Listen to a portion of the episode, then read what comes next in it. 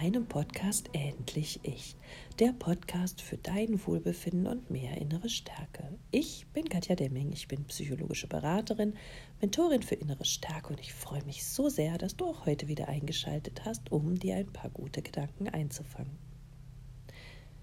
Zunächst möchte ich mich erstmal wahnsinnig herzlich bei euch allen bedanken für die vielen, vielen Kommentare und Nachrichten, die ich immer wieder erreiche. Es ist so schön zu lesen und zu spüren, dass euch meine Arbeit gut tut und ja, dass sie euch aufklärt, die Augen öffnet und ihr dadurch viel, viel, viel, ja, mehr wieder an Freiheit, Selbstbestimmung und Selbstwertgefühl ähm, zurückbekommt. Das ist der Sinn dieser Arbeit, aber es tut natürlich immer wieder gut, wenn ich das dann auch hier und da einfach mal lesen kann. Denn meine Seite hier ist ja doch immer recht einsam auf der Mikrofonseite gerade.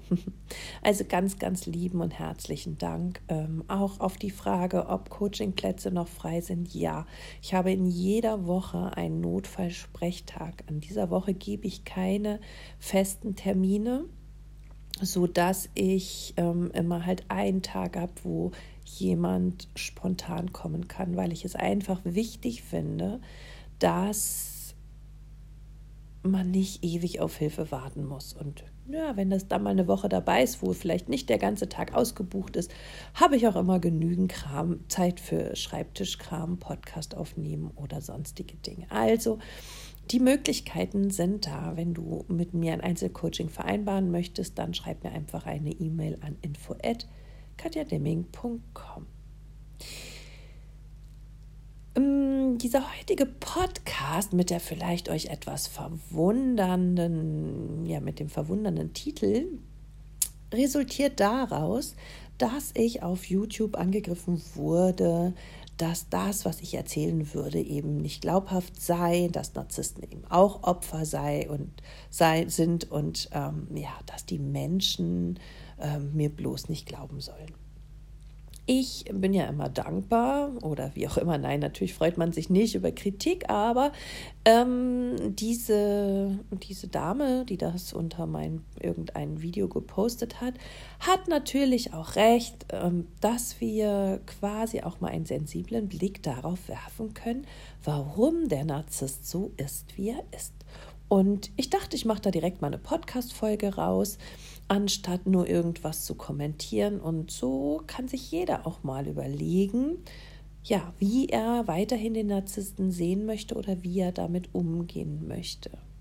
Vielleicht erwartet mich jetzt ein großer Shitstorm, weil in vielen Köpfen verankert ist, ja, dass es dem Narzisst, dass der so gemein ist, dass dem nicht gut gehen darf und ähm, ja, dass der alle zerstört.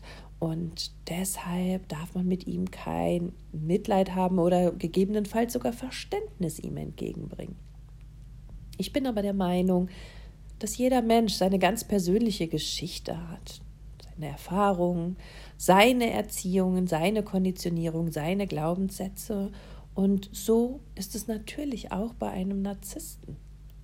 Und deshalb finde ich schon, dass wir alle in der Verantwortung sind, grundsätzlich auch einen liebevollen Blick auf unser Gegenüber zu werfen. Oftmals kann dieser ja eben nicht aus seinen Schuhen raus und folgt eben Erziehungen, Mustern und Prägungen. Ähnlich wie bei uns auch. Und sicherlich würden wir uns auch wünschen, dass jemand anders auch diesen Blick auf uns wirft. Also, lange Rede, kurzer Sinn. Wir schauen uns jetzt den Narzissten an. Warum ist er auch ein Opfer, wie die ähm, Kommentatorin geschrieben hat? Letztendlich geht man davon aus, dass Narzissmus sich zu einem sehr großen Teil auch genetisch weiter vererbt. Also eine genetische Disposition soll laut Statistiken bis fast nahezu 70 Prozent vorliegen. Sicherlich begünstigt aber auch die Erziehung bzw. die Konditionierung in der frühen Kindheit narzisstisches Verhalten. Nun ist es ja oftmals so, dass narzisstische Eltern so erziehen, wie sie vielleicht selber erzogen worden sind. Das bedeutet, wenn Sie diesen Erziehungsstil nicht hinterfragen, übernimmt man ihn meistens eins zu eins wieder bei seinen Kindern auch. Und so können zum Beispiel ähm, wieder narzisstische Kinder herangezogen werden und die nächste Generation steht quasi da. Wir wissen mittlerweile, dass der Narzisst meistens einen sehr geringen Selbstwert in sich trägt, den er versucht eben mit einem großen, grandiosen Denken nach außen zu übertünchen. Und er möchte quasi mehr darstellen, als er sich innerlich fühlt. Innerlich hat er immer Angst, nicht genug zu sein, nicht zu reichen, nichts Besonderes zu sein, nichts wert zu sein. Woher kommt das? Meistens ist es tatsächlich so, dass die Eltern diesen Kindern häufig wenig Zeit geschenkt haben, ähm, sie nicht so gesehen haben, wie sie wirklich sind, sondern sie so sein mussten, wie die Eltern sie haben wollten die Eltern haben häufig auch abgewertet, beleidigt, du kannst doch nichts. Aus dir wird mal eine Pommesverkäuferin. Du ähm, bist zu dumm für die Schule oder für ein bestimmtes Fach. Ähm, so wie du aussiehst, wirst du bestimmt niemals einen Mann finden oder eine Partnerin. All solche wirklich schlimmen Verletzungen, abwertenden Sachen sind häufig Erziehungsstile von narzisstischen Eltern. Diesbezüglich hat der Narzisst wahrscheinlich selber niemals gelernt, dass er so sein darf, wie er ist, sondern er musste sich schon in der frühesten Kindheit anpassen und unterordnen und so sein, wie Papa oder Mama ihn haben wollten, weil diese sonst so viel an ihm herumgenörgelt hätten und er das vielleicht nicht ertragen hätte können. Und somit hat er sich seine Selbstschutzstrategie so erarbeitet, indem er versucht hat, den Eltern das zu geben, was sie wollten. Natürlich hat der Narzisst niemals gelernt, sich richtig zu spüren. Natürlich durften er seine Gefühle, die er als Kind eventuell hatte, wie Wut, Ärger, Zorn, Neid, Missgunst, keine Ahnung was noch, vielleicht sogar auch die positiven wie Freude und Liebe, nicht leben oder zeigen, weil das gleich unterbunden wurde, weil ein Kind nicht wütend sein darf, weil ähm, ja, man Zorn und Neid und Missgunst eben nicht leben darf. Und so spaltete der Narzisst diese Gefühle einfach von sich ab und wurde nach und nach halt immer unempathischer oder ja, konnte sich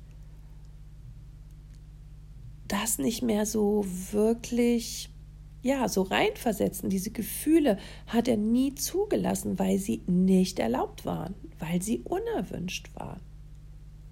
Ganz oft ist in, in der narzisstisch, also nein, in der Kindheit bei Narzissten ist der Fall gewesen, dass die Mutter oder der Vater einfach mal für eine gewisse Zeit weggegangen ist und vielleicht ähm,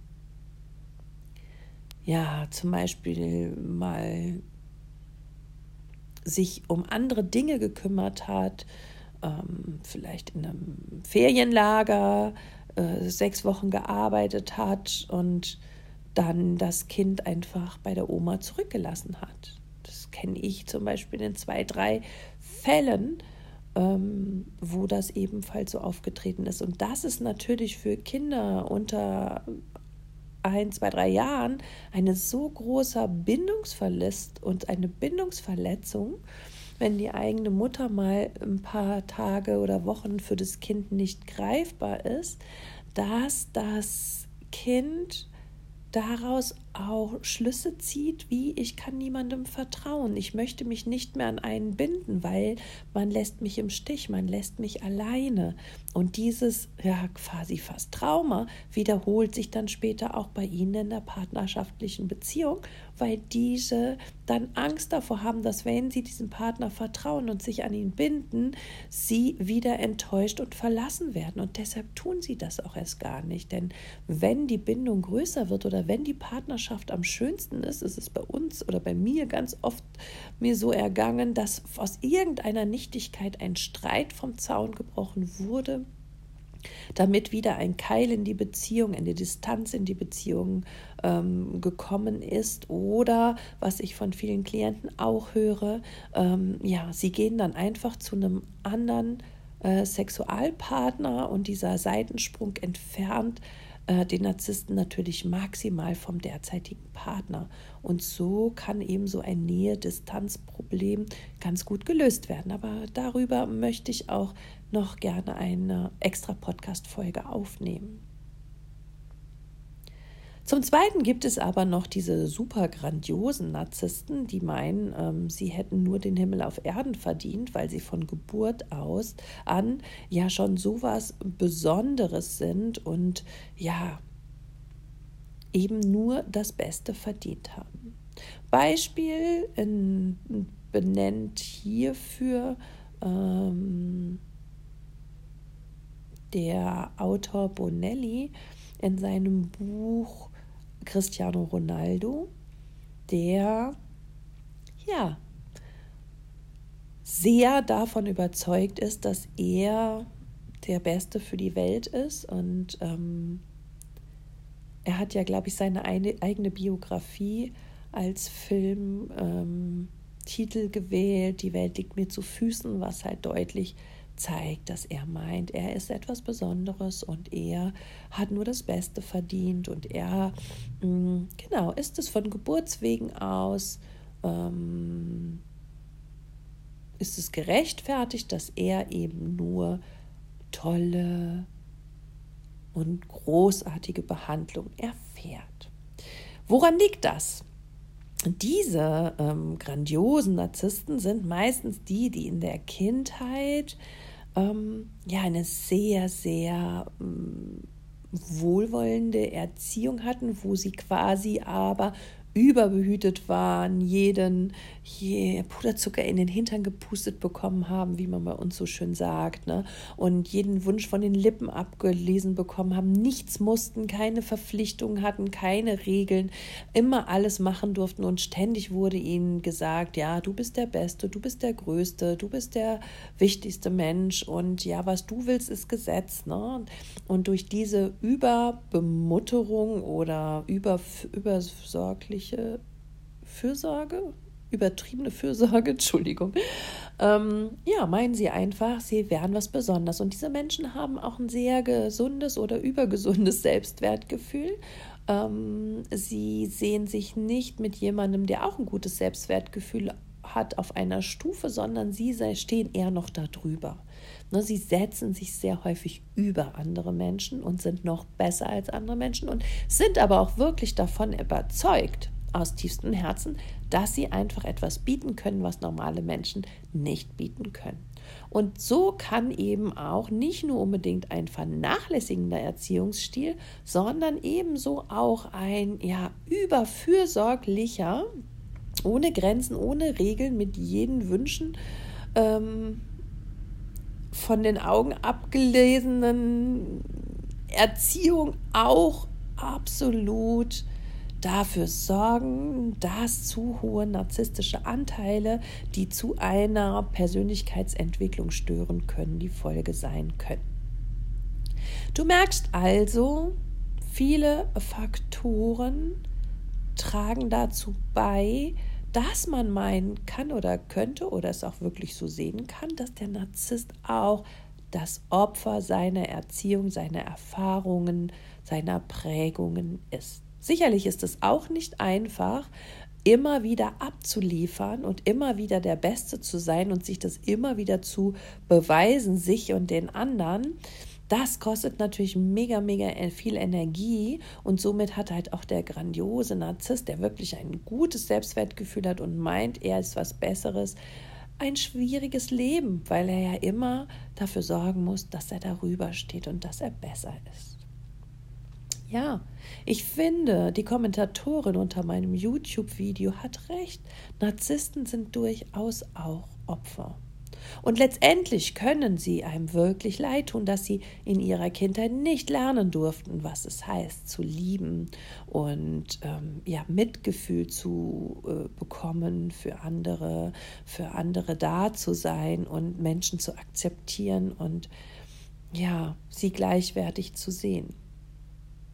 Narzissten tun sich sehr, sehr schwer mit der aufrichtigen Liebe. Sie sind ganz oft nicht zufrieden mit sich und ihrem Umfeld und mit ihrem Leben. Sie streben immer nach was anderem. Das Gras auf der anderen Seite ist immer grüner als ihr eigenes. Und diese Unzufriedenheit, dieses nicht wirklich tiefe Lieben können, diese Bindung nicht wirklich eingehen zu können, ist natürlich sehr traurig. Demnach können Narzissten einem auch wirklich leid tun. Wichtig ist nur, dass du als Empath, der das gerade vielleicht hier hört, jetzt nicht denkst, oh, ich rette den mal eben. Ich zeige dem jetzt, was Liebe ist. Ich halte das alles aus. Seine ständige Nähe-Distanz-Probleme halte ich jetzt aus, weil er kann es ja nicht anders und ja, er hat ja jetzt auch ein bisschen Liebe verdient. Das ist der falsche Rückschluss. Hier jeder von uns ist auf die Welt gekommen, um glücklich zu sein, um ein schönes Leben zu haben, um ein leichtes Leben zu haben, um wirklich, ja, glücklich und zufrieden zu werden. Das bedeutet aber nicht, dass wir unsere eigenen Bedürfnisse hinten anstellen, um erstmal andere glücklich zu machen und zu retten. Denn wer in einer Beziehung mit einem Narzissten ist, der weiß, wie anstrengend es sein kann, und wie schmerzaufreibend und wie verletzend, wenn du durchhältst. Und hier ist es in deiner Verantwortung, für dich zu sorgen.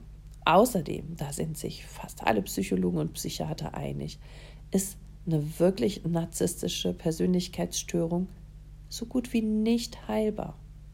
Man kann, falls der Narzisst darauf eingeht und sich in Therapie begibt, dafür sorgen, dass er eine etwas bessere Empathiefähigkeit erlernt, aber auch das, auch das nur, wenn er regelmäßig über Jahre geht und ja, gut in der Therapie mitarbeitet. Also versuche einfach nicht dieses Kamel durchs Nadelöhr zu bringen. Es ist fast schier aussichtslos für nicht geschulte ähm, Menschen, diese Narzissten zu heilen oder zu retten. Vielmehr habe den Fokus auf dich und heile und rette dich selber und sorge dafür, dass du ein gutes Leben hast. Der Narzisst sollte es auf seine Art auch versuchen, so gut er es kann. Ich hoffe, ich habe euch jetzt ein bisschen Einblick auch darin gegeben, wie der Narzisst sich fühlt und ja, dass sie eben auch nur Opfer ihrer Prägungen und Erziehungen sind. Wie wir alle im Übrigen. Und jeder muss zusehen, wie er damit durchs Leben kommt. Ich wünsche dir ein ja, ganz wundervolle Woche. Nächste Woche gibt es hier wieder einen neuen Podcast mit einem neuen Thema.